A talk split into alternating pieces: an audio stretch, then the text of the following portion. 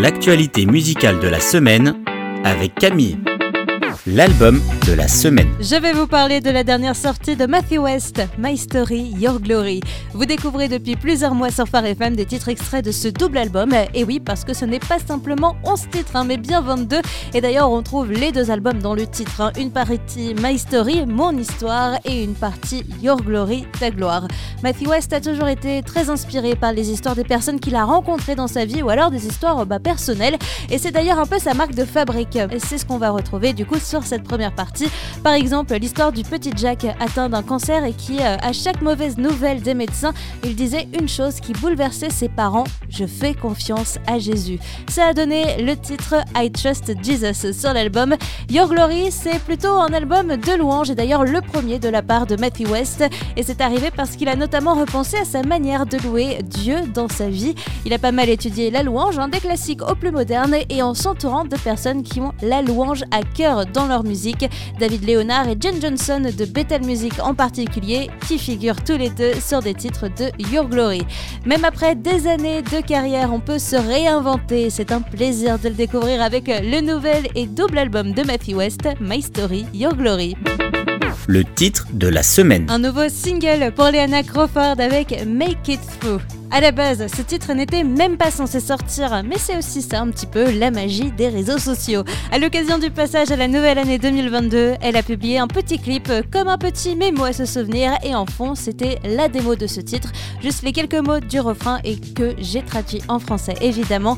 Nuit difficile, année difficile, je te promets que tu vas t'en sortir. Je sais que tu es fatigué d'essayer, mais n'arrête pas de te battre parce que l'espoir arrive bientôt. Et tout de suite, ces paroles ont résonné dans les cœurs de ses followers et elle s'est euh, empressée de finir le titre.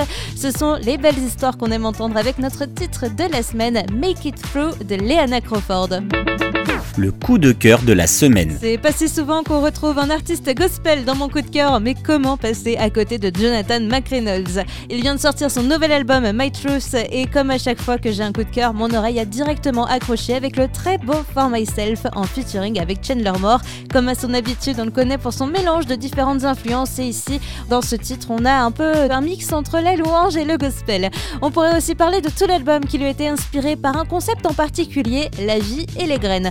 Certaines graines n'ont pas de problème à devenir de belles plantes, mais d'autres sont simplement jetées sur le sol et elles doivent se battre contre des épines ou de la mauvaise herbe pour grandir.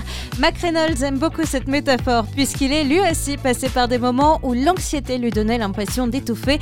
Il veut nous rappeler que la vie est faite d'opportunités où il faut choisir des chemins qui nous permettent de la vivre de la meilleure façon et que la foi euh, doit nous aider dans ses choix. Mon coup de cœur est signé par Jonathan McReynolds For Myself qui figure sur son dernier album My Truth la découverte de la semaine. Une petite douceur et une bulle d'amour pour terminer avec Bianca Rose. Elle a sorti un single Another Day qu'elle décrit comme une chanson de Saint-Valentin, non Saint-Valentin. Alors je suis d'accord, ça se traduit très très mal en français. Le concept étant simplement que l'amour ne se célèbre pas qu'un seul jour, mais tous les jours.